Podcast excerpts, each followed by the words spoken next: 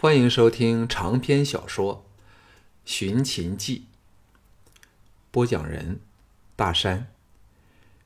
第二十二卷，第五章：欲离难去。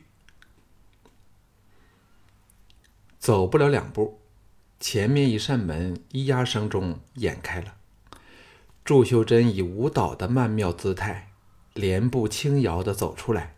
拦住了项少龙的去路，眼神既幽怨，又似乞怜的说：“沈执事有空吗？”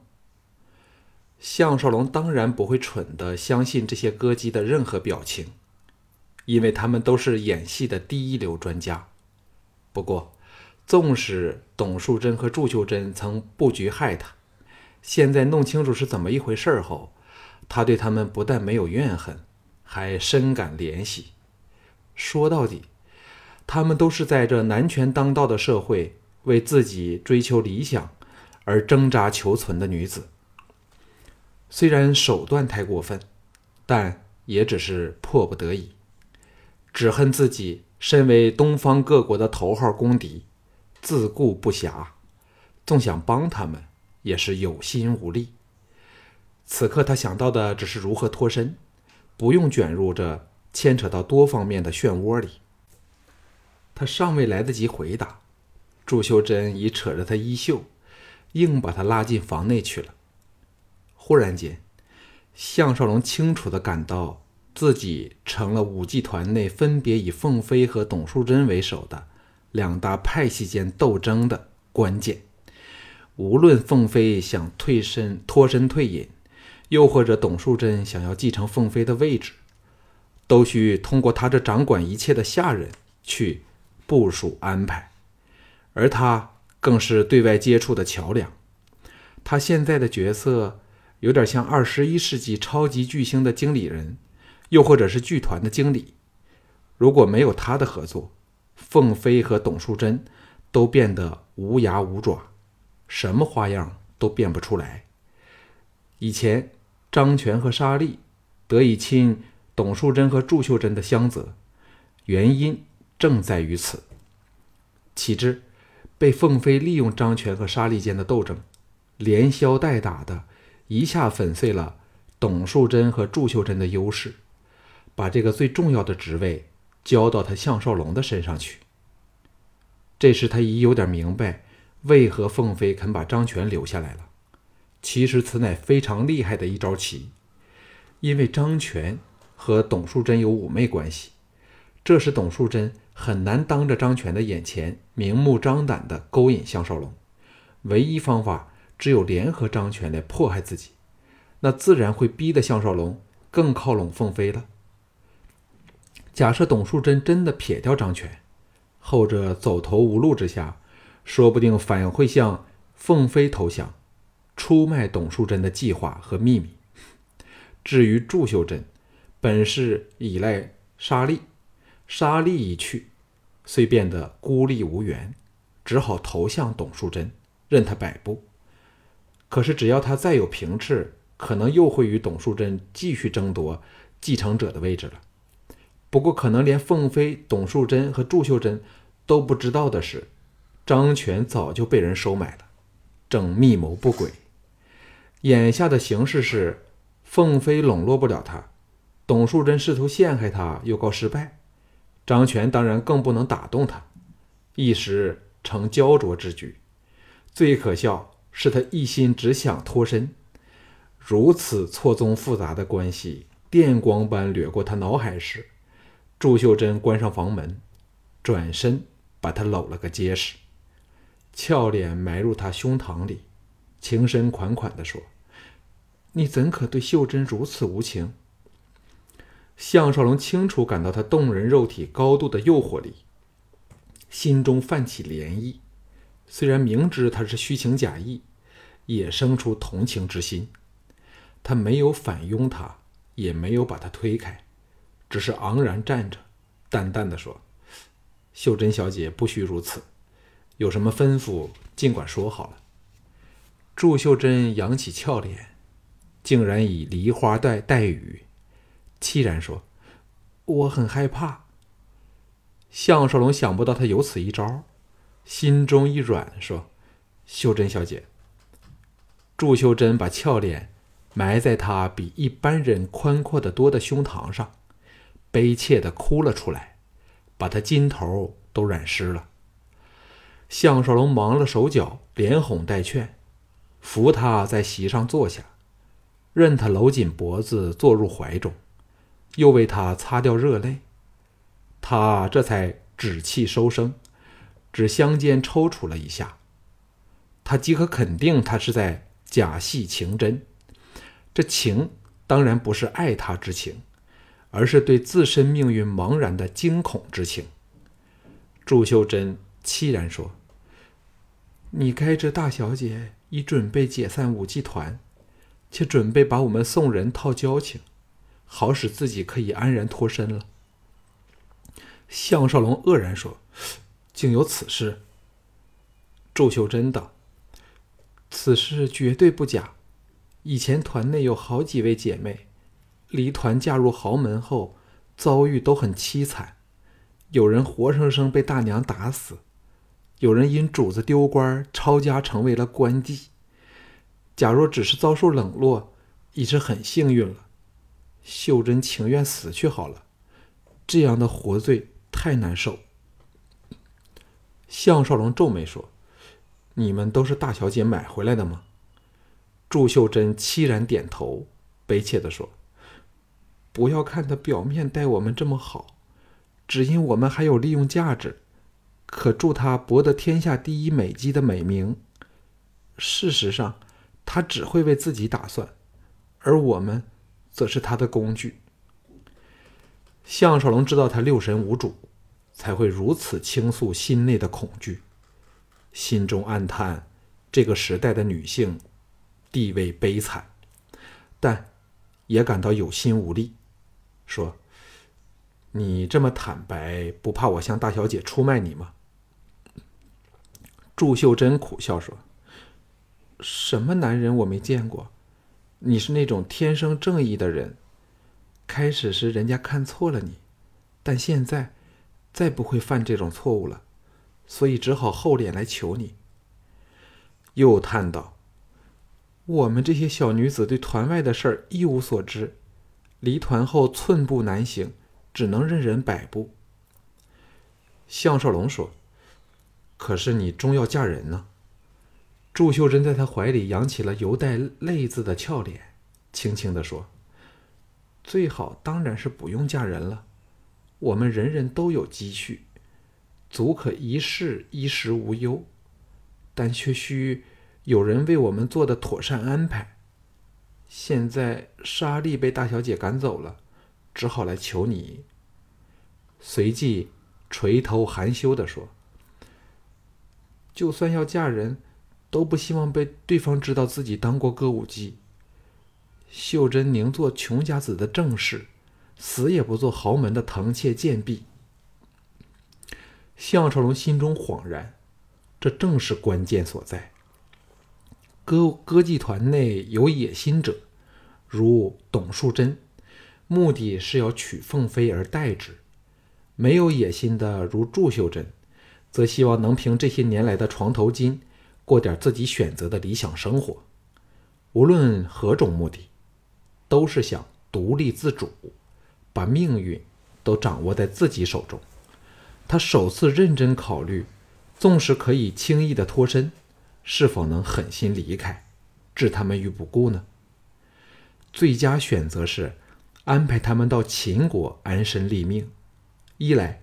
那处不会直接受到战争的蹂躏，更重要是，他只要说一句话，便没有人敢欺负他们。这群姿色出众的美女，若愿意的话，他还可以为他们安排好归宿。问题是，他眼前自身难保，团内又是明争暗斗，加上张权这个内鬼，在这困难重重的情况下，他是否仍有相助之力呢？他决意先试探祝秀珍的真诚，轻轻地说：“莎莉是因我而被逐走的，你有没有想过为她向我报复呢？”祝秀珍娇躯微颤说：“原来给你看穿了，难怪不肯来嘞。秀珍就此赔罪，任凭处罚。项少龙当然不会处罚他，还下了决心，不可与团中任何女子发生肉体关系，以免惹上情孽。就在这一刻，他下了决心，要尽力令这歌舞剧团的可怜女子都能达到心头的愿望，就当是为这个时代的男人补赎少许的罪过好了。他好言婉拒了祝秀珍的现身后，回房把事情向萧月潭说了出来。萧月潭点头说：“虽要冒点风险，但大丈夫立身处世，自该有不畏艰难的胆色胸怀。事实上，我对他们都很同情，但自问又力不足以保护他们。假若能安排他们安全的到咸阳去，不但你可以回家和家人团聚。”他们也可以获得安全之所，却是两全其美的事啊。项少龙皱眉苦思说：“但凤飞显然有他的打算，他不会告诉我们呀。”萧月潭笑着说：“他这么倚仗你，自然在他的计划里，你是其中重要的一环。那只需看他吩咐你做什么事儿，就可以找出蛛丝马迹了。现在首要之务是要和团中的所有人混熟。”像你指挥军队一般，如臂使指，那做起事来便容易应付多了。项少龙叹道：“现在沙利的人都投向了张全，大部分人视我如仇敌，表面上尊敬，暗地里恨不得我塔台，这就是眼前最大的烦恼了。没有一段时间，怎么能赢得他们的信任呢？”萧月潭笑着说。张全这种小角色，拿什么来跟我们斗啊？只要我一句话，可叫他永远消失。不过最好先找出他为为谁办事儿，知己知彼才能取胜啊。项少龙说：“除非用刑，否则他怎么肯招供？”萧月潭失笑说：“若说阴谋手段，还是老哥我比你在行。用刑乃是下下之策，况且他胡乱拿个人出来搪塞。”我们也很难辨真伪。哈，我却有个更精彩的方法，不但可以去掉张权，还可以收买人心。接着，富儿对项少龙说了一番话。项少龙听完，叹道：“幸好打一开始你便是我的好朋友，否则我可能已经输给吕不韦了。”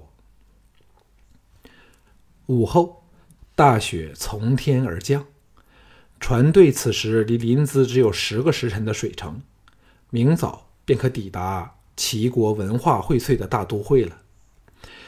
项少龙改变了主意，设法去掌握武技团的运作，连过往的账簿都不放过。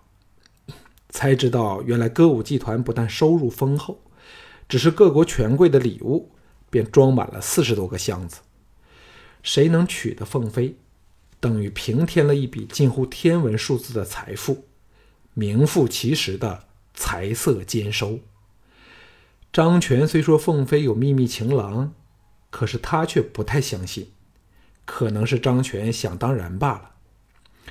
晚饭后，趁凤飞排舞的时刻，项少龙主动去找张全说话。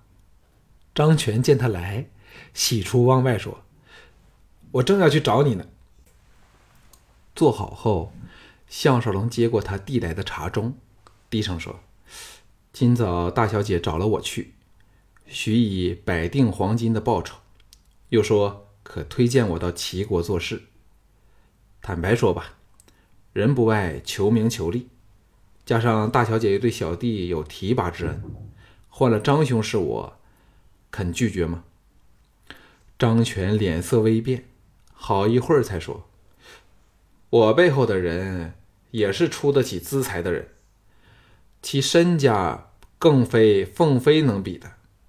不过，我要先向他做请示，才可以肯定报酬的数目是多少，但保证不会少于一百五十锭黄金。项少龙暗想：这么说，那么此人若非奇人，就必是来临淄贺寿的某国使臣了，否则张全怎能向他报告此事呢？他当然不会满足于这个情报，摇头说：“张兄不用多此一举，钱财虽重要，但功名更是我梦寐以求的东西。大小姐交友广阔，谁都要卖点面子给她的。”张全打断他说：“沈兄是明白人，当知道现在若论强大，莫过于秦。我这主子正是秦国举足轻重的人物。”沈兄若要谋得一官半职，只有随我去投靠他才行，否则恐怕位子没坐稳，就成了亡国之奴了。项少龙心儿剧跳，即可肯定此人是吕不韦。以吕不韦的好色和占有欲，凤飞又曾到过咸阳，这家伙不见色起心才怪。凭他的才势，要收买张权这种小人物，那还不是手到擒来？而吕不韦刚好要到临淄去，各方面情况吻合下，故可断定此人必是吕不韦无疑了。巧取豪夺，不择手段，正是他的本色。不过他有田丹照顾，应付起来的确不容易。于是装作大雅地说：“此人究竟是何方神圣啊？”张全叹了一口气说：“若可以说出来，我早就说出来了。”但如果我张全有半字虚言，叫我不得好死。如此，沈兄可以放心了吧？项少龙说：“狡兔死，走狗烹。若他得到大小姐后食言，我和张兄岂非不但一无所有，还要赔上两条两条小命吗？”张全叹道：“你的形容真是非常的生动传神，不过却可大可以放心了。”此人出名的满门食客，比你的旧主无忌公子还爱招落各方面的名士豪杰，怎么会没有容人之量呢？沈兄，你大可放心。项少龙说：“这事儿张兄只能以空言保证。这样吧，先叫他下一半的定金，收妥后，我才轻心的和张兄合作。”张全如释重负的说：“这应该不会有问题。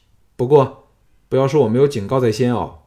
若沈兄收了金子却没有为他办事儿，保证不能生离临淄。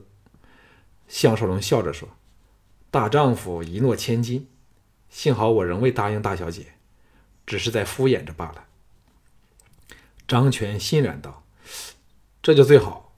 现在沈兄不妨仍与大小姐虚与委蛇，弄清楚谁会帮他，又或者是谁是他的姘头。”那我见到那个人时，也好有点交代呀，向他要钱都容易一点。项少龙笑着说：“收到钱，我自然会把得来的消息奉上。张兄是明白人，当知道交易的规矩是一手收钱，一手收货。”张全拿他没办法，只好答应了。项少龙心中好笑，想不到来到齐国后。还要暗里和吕不韦斗上一场，此事保证可以令萧月潭非常兴奋。他们都是深悉吕不韦性格和手段的人，已有了《孙子兵法》所说的知己知彼的有利条件。反是吕不韦对他们这个敌手却是一无所知，故而虽有田丹做他帮手，仍未必可站在上风。更精彩的是。田丹本身也陷入本国的斗争之中了，加上凤飞乃是人人争夺的目标，如果他和萧月潭能够好好利用这种形势，说不定可以大玩一场，胜他漂亮的一仗。想到这里，哪还有兴趣和张全纠缠下去？遂告辞离开。踏出房门，走不了两步，便有人在背后唤他。原来是绷着冷脸的。俏平儿，项少龙停下步来，小平儿来到他身前，冷冷地说：“你是否由张全处出来？”项少龙只好点头。小平儿不悦地说：“你究竟在弄什么鬼？你是否想出卖大小姐？”项少龙看他神情，便知道凤飞已把今早自己所做的表态告诉了他，使他大受伤害。不过长痛不如短痛。只好任他如此好了。低声下气地说：“我怎么会是这种人？这处不易说话。小平姐是否有事找我呢？”小平儿双目一红，跺足说：“谁要找你这狠心的人？是小姐找你。”项少龙心中一软，柔声说：“听我解说好吗？”我，小平儿掩耳说：“我不要听。”话尚未完，情泪夺眶而出，哭着走了。项少龙只好摇头苦笑，就算狠心也要来一次。